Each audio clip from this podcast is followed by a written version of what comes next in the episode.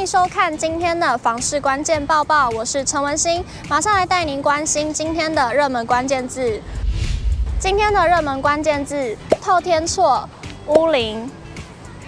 这是九一八大地震震倒了位于花莲市的一栋透天民宅，那也让大家开始关心起房屋在结构安全性上的问题。不少新建筑在九二一大地震过后都采用改良工法，为的就是有效减少地震发生时反复拉扯松脱的风险。而该栋花莲倒塌的建筑刚好就是在九二一之前建造的，屋龄也已经超过了五十年。那么台湾又有多少乌灵既高又独有的透天错形态呢？我们马上来看到营建署的最新数据。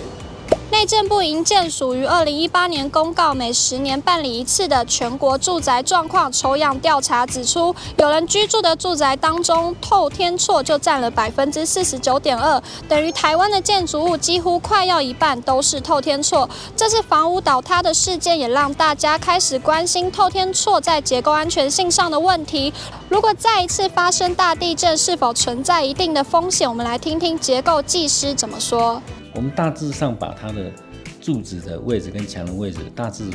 标示出来，大家看就会很清楚，知道说这边是软弱的柱子，这边墙壁很硬。当地震力来自于向去摇晃的时候，它墙壁很硬，几乎不会动。那可是这柱子会软，哦，比较看嫩，所以又没有墙壁，所以它会动，它会摇，这样摇，这样摇就变成一直扭，一直扭，一直扭。那地震力大一点，一扭哪一根柱子就受不了，就爆掉。只要某一根爆掉之后，整个就苦牌效应就倒掉哦。所以它倒塌的原因在规划设计上是这两大问题结合在一起造成倒塌，这是第一个。第二个部分，品质的部分，我们可以看到说它的这个钢筋，你看哦，它其实有些地方都可以看得到说它箍筋的外围绕一圈的。它都只有做到九十度弯钩，它没有做到一百三十度弯钩，一百三十五度弯钩才会比较稳定、安全。可是当时他们都只有做到九十，所以它九十根本没有混凝土可以跟钢筋可以围束它，所以一受力它就爆开了。所以一爆开，你看整个就骨牌效应，整个哦，连混凝土都碎掉。一般民间大部分在谈的套梯厝哦。叠街屋的大部分就是说，等于说，哎、它等于一个面宽哦，四米五米哦，那长长一条哦，所以它长长一条，这里面就是隔户隔户，所以有一个阿西墙墙壁或者是砖墙墙壁，可是面宽就只有哦两根柱子哦，啊这种基本上就是我们常讲的套梯厝跟街屋哦，我想这种的房子的形式哦，相对就是地震来说，它就是要考虑说它的一个整体施工性哦，没有话风险性是比较高的。今天讲这些套梯厝，它这四间是一次一体成型一起盖完的，它基本上安全上还好，还算 OK。可是常常产权不一样嘛，可能说，哎、这两户先盖，啊，这一户他有土地，可是他还没盖，啊，这一户他就自己又先盖起来了。好，到时候这种套梯的房子，它都是共用共同壁，而且以前都只有大二十五公分宽，而且用砌砖墙。啊，旁边柱子都小小的，所谓的加强砖造，那种以后这一个地主要盖的时候，一半的墙壁是要用它的，一半的墙壁是要用它的，那他只能把钢筋吼，把混凝土挖开，钢筋稍微这样勾一下，其实钢筋这样勾是没有力的，钢筋是要靠很长的锚定才会有力的，可是他们能做的就是钢筋在这里打开来，稍微勾一下，这边勾一下就盖起来了。就是说，这种建筑当地震来的时候，一摇可能整个就下去了，而且不但自己会下去，而且会拖累别人一起倒掉。最后，戴云发也呼吁，若屋龄较高的住宅，可以尽早帮自己的房屋建检，不管是自己或是请教结构技师。若已经发现房屋有安全性的疑虑，并且也符合都根的条件，就尽快进行围老都根的改建，用新的建筑、新的工法，让房屋变得更加安全，打造安心的住宅环境。